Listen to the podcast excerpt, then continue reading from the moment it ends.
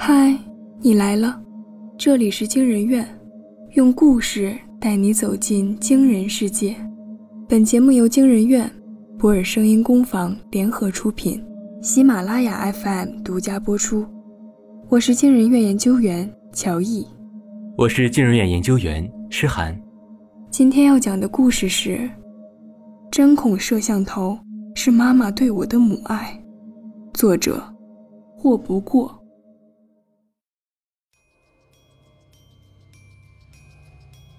一凡，一凡。徐一帆猛然睁开眼睛，室友程夏长吁了一口气，有些抱怨的将手机横到他的面前。再不起床上课就要迟到了，你怎么了？被梦魇住了吗？徐一帆嗓子干涩的发疼，背后浮着一层细密的汗，回想起刚才的噩梦，用力摇了摇头。想把这份不适感从脑海中甩出去。抱歉啊，做了个噩梦。他挣扎着从床上坐起来，一股液体顺势从鼻腔里流了出来。还没等他用手去摸，程夏突然惊呼道：“哎，你怎么流鼻血了？”徐一帆手忙脚乱地仰头塞着纸巾，透过镜子看到了程夏担忧的目光。他咽了口唾沫。喉咙内涌动着微弱的血腥味，勉强一笑：“ 放心，我没事儿，空调太干了而已。今晚打盆水放在屋里就行了。”为了保证学生的安全，学校寝室在出入时都需要进行刷脸认证。徐一帆盯着机器里的小红点，瞬间僵直了身体，直到程夏反复催促他，才如梦初醒。无论已经过了多久。无论逃离了那个牢笼多久，只要一回想起曾经发生过的事情，许一帆还是会浑身战栗。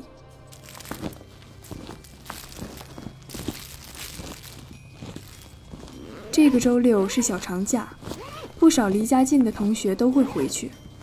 看着全宿舍的人都在收拾东西，许一帆无动于衷，躺在床上打开了手机游戏。突如其来的来电显示占据了大半的屏幕，许一帆看着灰掉的游戏画面，蹙了蹙眉头，按下接听键。又在打游戏吗？你什么时候回来？母亲的话总是这么强势，不容置疑，可仔细听下去，又掺杂着几分委屈。许一帆蓦然开口：“放假再说吧，怎么了吗？”母亲的声音顿了一下，再开口时，语气里掺杂了一丝意味不明的哭腔。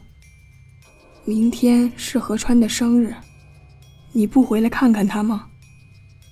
徐一帆的瞳孔骤然放大，撑着木板床猛地坐起来，对着电话一字一句道：“不准你提这个名字，听到了吗？我不准你说他。”他关掉了手机，无视宿舍里其他人惊恐的目光，将整个人重重地摔回到床上。铺天盖地的悲伤袭来，仿佛要把他溺亡。他咬着牙，任由眼泪流进鬓角。不知过了多久，他昏昏沉沉地睡了过去。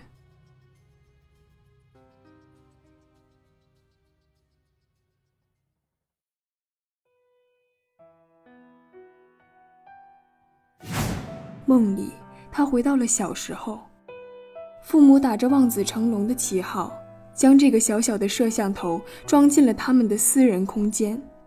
一开始只是为了监督他们写作业、不玩游戏，后来慢慢的开始变成了无孔不入的掌控他们的生活。他们将自己赤裸裸的暴露在父母面前，毫无隐私可言。何川母亲是许一帆母亲的闺蜜，所以两人也是亲密无间，一起长大。何川曾对许一帆说：“一帆，你知道吗？我妈在厕所里都装上了针孔摄像头，要不是我不经意间看到她的手机，我都不敢相信。”许一帆手一抖，写作业的笔尖刺破了纸张，抬头不可置信地看着他。何川声如蚊呐。眼睛被泪水浸得发红，却还是温柔的笑着。我真怕还没上大学呀，就被他给逼死了。画面一转，许一帆来到了学校。他看见何川母亲拽着一名女同学的头发，狠狠扇了她一巴掌，骂道：“小小年纪就学会勾引人，又给我儿子送巧克力，又约他一起放学，你恶不恶心？”赶来的老师还没等说什么，也被何母扬手扇了一巴掌。年轻的老师愣在原地，不敢置信地摸着自己的脸颊。何母剧烈地喘息着，指着老师怒骂道：“我把儿子交给你，你就给我教成这样！要不是我在儿子手表里装了能同步录音的智能芯片，我都不知道你们能这么不要脸。”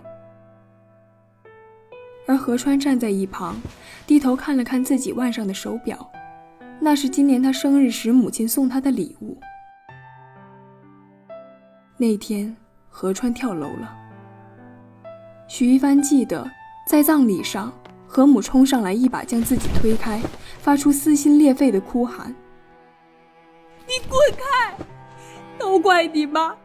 要不是你妈给的建议，我也不会这样做，我的儿子也不会死。”徐一帆脑海里落了一道惊雷，炸得他体无完肤。他失魂落魄地离开，脑子里不停翻滚着有关河川的回忆。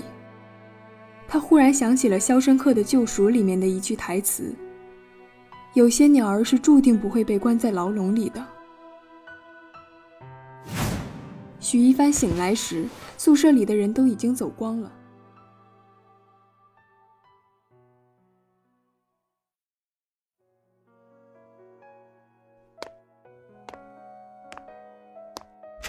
踏进家门的那一刻。许一帆突然有了一种回到牢笼的错觉，母亲已经将饭菜做好，饭桌上翻腾着氤氲的雾气。他看见儿子手里空空荡荡，有些失落，却依然笑道：“你怎么没带行李回来呀？”“我看过河川，就回学校了呀。”母亲将情绪隐藏得很好，没有表现出不快。从小，母亲对他的控制欲就特别强。甚至他穿的每一件衣服、交往过的每一个朋友、做过的每一件事情，都需要经过母亲同意。而这种日子，一直到河川死去的那天才结束。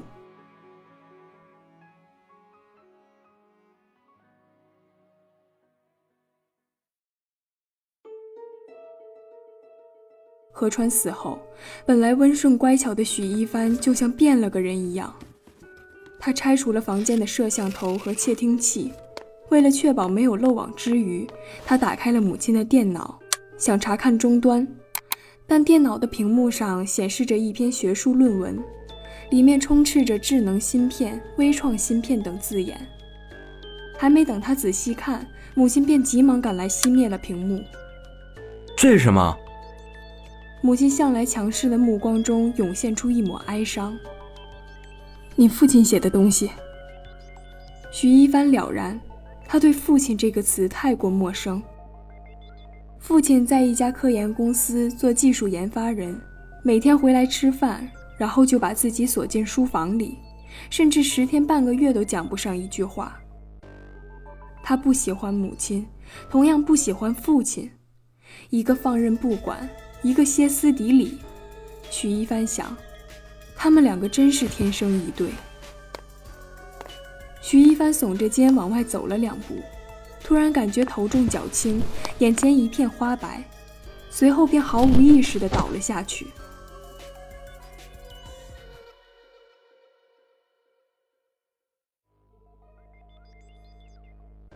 当他再次挣扎着从床上坐起来，头疼欲裂，用手一摸，触摸到一层厚重的纱布。母亲紧张地抱着他说道：“儿子，你没事吧？你突然晕倒，头磕在茶几上，出了不少血，把妈妈吓坏了。”突然晕倒，徐一帆皱了皱眉头。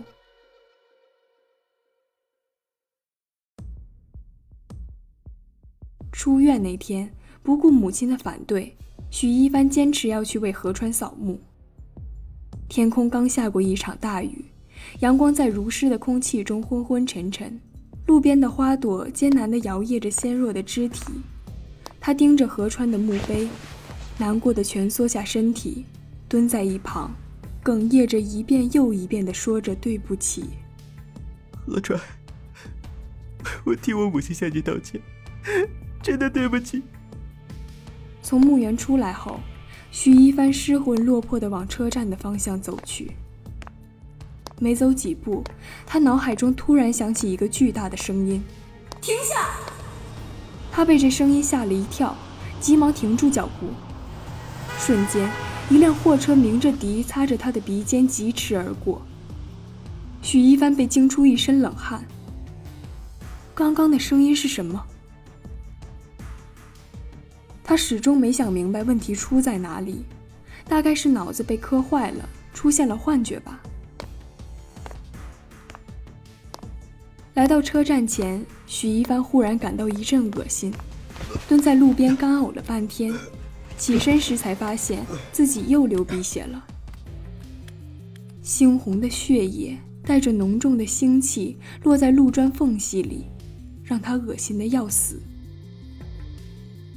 自己的身体是不是真的出了问题？回到学校已经晚上十点半了。刚进宿舍，母亲的电话就打了过来。儿子，你到了吗？许一帆将从家里带来的水果零食分给其他人，同时敷衍的答道：“嗯，刚进屋。”母亲那边传来了嘈杂的声音，她连忙提高音量：“儿子，早点睡觉，不要熬夜玩游戏。妈妈这边来病人了，先挂了。”许一帆听到被挂断的电话，如释重负地叹了口气。他一件接着一件地从包里往外拿母亲带给他的东西。当最后一件拿出来时，他突然瞪大了眼睛。那是一台加湿器。隔天一早，程夏看着许一帆像疯了一样检查宿舍里的每一个角落，忍不住问道。这是怎么了？许一帆的眼睛红得吓人，他暴怒地掏出手机拨打了一个电话，向那边低吼道：“藏哪了？你不要装傻，监视我的东西藏在哪里？我就说你怎么改邪归正了？妈，你真的是无药可救了，你什么时候才能意识到我不是你的附属品？”程夏看着他将手机摔在床上。然后气急败坏地拿起自己的行李箱，仔细看去，防盗锁的锁眼里竟然有红光闪烁着。这是什么呀？我妈用来监视我的监控器，她真是疯了。许一帆将整个行李箱拖到楼下砸碎，然后颓然地坐在走廊的楼梯上，目光涣散。程夏看在眼里，过去递给他一瓶啤酒。有些担忧的道：“虽然不知道你发生了什么，不过别太伤心啊，可以跟我说说。”许一帆笑了笑，伸手去接那瓶啤酒。然而接触的瞬间，他的头像是被针扎了似的疼了一下。他疑惑地摸着自己的头，后脑那里有一个凸起的伤疤，是之前磕伤缝合后留下的。他有些发怔。直到程夏喊他的名字，才抬起头。最近，许一帆流鼻血的次数越来越多，程夏甚至为他总结出了经验：睡得晚会流鼻血，穿得少会流鼻血，不好好上课也会流鼻血，而且积攒十次不规范行为，还会赠送头晕目眩一次，就跟纪律委员似的。徐一帆虽然笑着打趣。却也不得不承认，他说的都是对的。自己的身体好像真的出了问题，等放假后一定要去医院好好看看。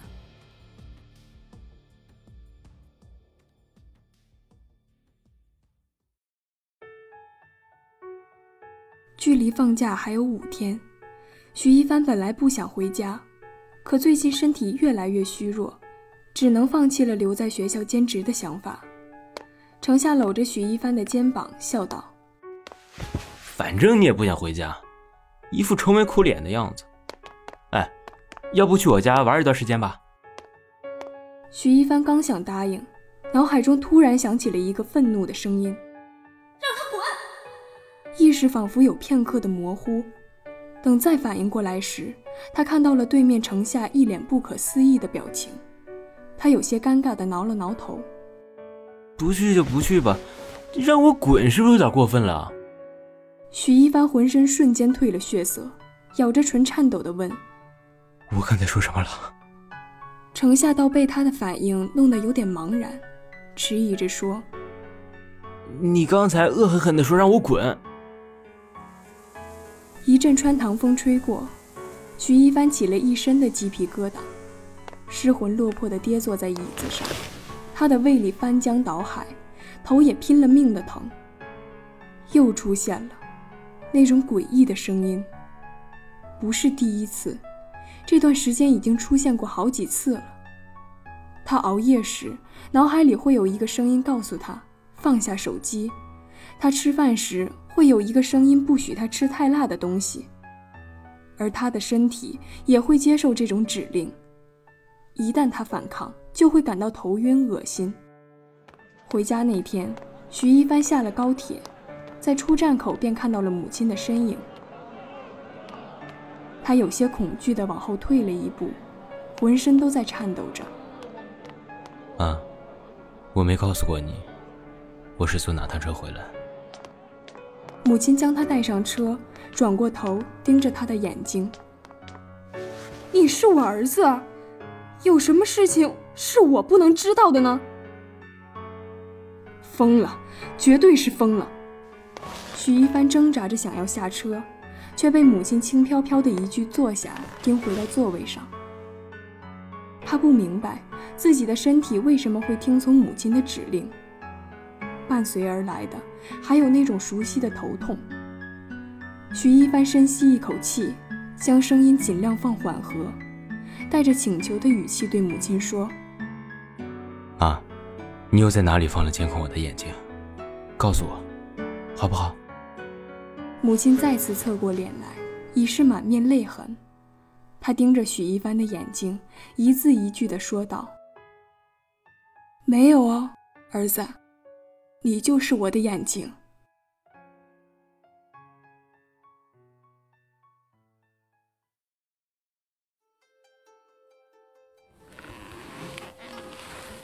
许一帆躺在沙发上，电视里正在播放一场足球赛。很多时候都是母亲说一件事，他做一件事。他可怖的发现，似乎没有了母亲的指令，自己就不知道应该做什么了。就像今天，母亲有一台手术，所以一大早就急匆匆去了医院。临出门前，他让许一帆看看电视，所以他到现在只知道坐在沙发上看电视。手指无意识的移动，电视换了一个频道。里面穿着白大褂的男人面对着众多观众侃侃而谈，许一帆甚至能看到他鼻尖因过度兴奋而冒出的汗。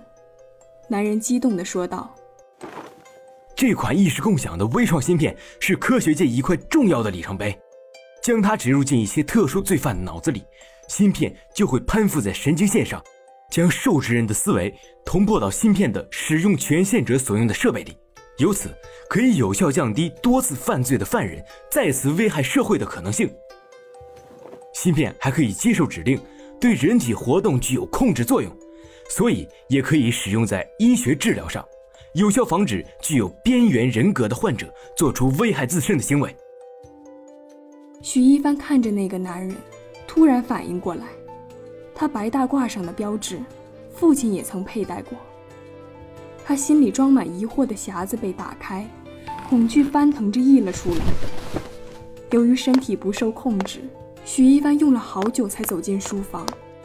电脑屏幕上散发着幽幽白光。父亲总是这样，在家里工作经常忘记关掉电脑。他将空白的网页擦掉，却看到一个文件夹，上面写着“芯片植入”。点开那个文件。映入眼帘的正是那天母亲关掉的学术论文。许一帆仔细看着，那上面记载的是智能 AI 芯片植入人体大脑，并且控制人体的可行性。下方还附上了一些实验数据。许一帆扫过一堆专业术语，最后目光盯在了意识共享上。芯片攀附神经，实验者脑海中所产生的意识，皆可以同步传送给芯片的使用权限者。许一帆颤抖着抬起胳膊，摸了摸脑后的伤疤，绝望地抬头看着镜子里的自己。所有真相都顷刻间浮出水面。他的脑海里突然响起一阵撕心裂肺的吼叫：“快停下！头好疼，鼻子也在流血。不要看！头晕目眩，怎么会这么恶心？关掉它！”许一帆喉头一甜，呕出了一大口血。父亲赶到医院时，母亲正在医生的办公室里嚎啕大哭。父亲怒不可遏地扇了他一巴掌，低吼道：“你竟然骗我说实验芯片丢了，转头就植入到一凡的脑子里，你疯了吗？”母亲踉跄着站起身，用力地拍打他：“你还有脸说我？你从来不在家，我只有这个儿子了，他是我的，我身上掉下来的肉，我凭什么不能知道他的一切？我只是很爱他，很爱他呀！”医生看着两人，皱着眉头制止了这场闹剧。芯片的惩罚机制破坏了大脑神经，现在只能将芯片取出，但会导致过往的记忆丢失。他可能一辈子都想不起你们是谁了。母亲怔怔地看着医生，眼泪不停地往下掉。什么惩罚机制？母亲捂着脸，撕心裂肺的哭喊着。我没想过会这样的，我实在受不了一帆不受我的控制，就在芯片里加了惩罚措施，只要不听我的话，他就会头疼和流鼻血。我只是想让他乖乖听话而已呀。